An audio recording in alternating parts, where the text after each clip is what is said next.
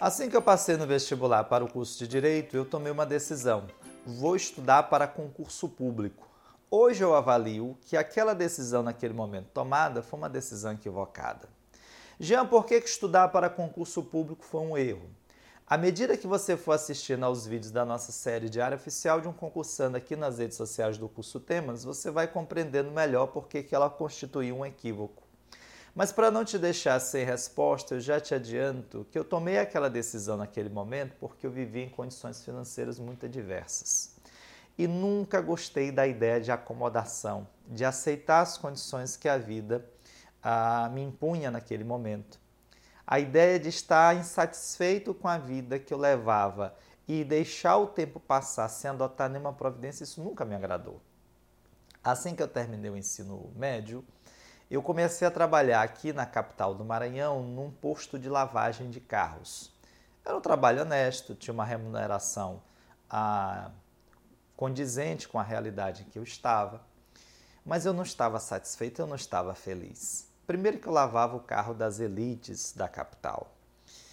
E, claro, tinha algumas exceções, mas no geral, a forma como aquela gente lidava com o bem o valor que eles imprimiam ao carro em detrimento das pessoas, aquilo me causava uma, uma repulsa enorme.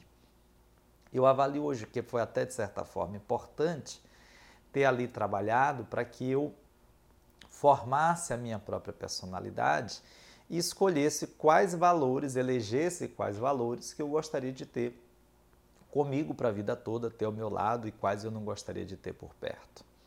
Além disso, eu trabalhava aos finais de semana.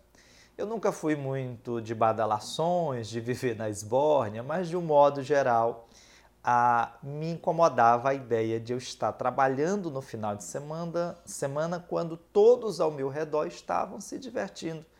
Amigos, familiares, o final de semana é semelhante à varanda da nossa casa. Se a gente não tem, sente falta, e se a gente tem, nem sempre a gente vai lá, não é? Então, essa perspectiva não, não me agradava, eu não estava nada satisfeito com isso. E eu me lembro que à época eu já tinha acho que uns 9 a 10 meses trabalhando na empresa e o gerente saiu, a dona me chamou, disse: Jean, ah, eu gosto do seu trabalho, tenho uma proposta aqui para melhorar a sua remuneração e você ficaria no lugar do gerente. Você tem interesse? Apesar de muito jovem, eu já era bem decidido, já tinha alguma maturidade, disse para ela de pronto: olha, eu não tenho interesse em ficar eu, inclusive, estava só esperando essa transição dele para que eu também saia e siga o meu caminho. Ela disse, mas não há possibilidade? disse, não, não há possibilidade, não é isso que eu quero para mim, não é essa proposta de vida que eu pretendo abraçar. E aí eu fui para casa, recebi aí cinco meses de seguro-desemprego, então foi uma decisão de certo modo arriscada, na esperança de que surgisse alguma outra proposta de emprego que me permitisse a sobrevivência digna. Não apareceu. Quando chegou o último dia do seguro-desemprego, eu vesti a minha melhor roupa, eu já fazia história na Universidade Federal do Maranhão, e eu disse então eu vou sair atrás de escolas aqui mesmo do bairro, onde eu possa lecionar a disciplina de história e possa aí ter o meu ganha-pão. E eu acabei encontrando uma escola que me acolheu, uma escola cujo nome ficaria na memória e de certa forma marcaria minha formação, Escola Paulo Freire, e que me pagava a hora aula de R$ 3,43. Já é porque naquela época faz muito tempo, então tinha valor essa hora. Não, não tinha, não tinha. Não tinha nenhum valor. Era uma micharia, era uma humilhação aquilo que nós recebíamos. Mas ali eu comecei a ganhar gosto pelo magistério, paixão pelo magistério, e estava certo de que, embora eu enfrentasse algumas dificuldades financeiras em relação a ele, eu abraçaria o magistério como sendo uma proposta de vida.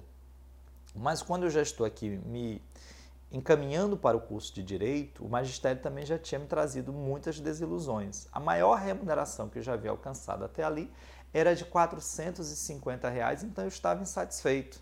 Certo de que eu precisaria mudar de vida e com a perspectiva de que o concurso poderia me trazer uma proposta diferente.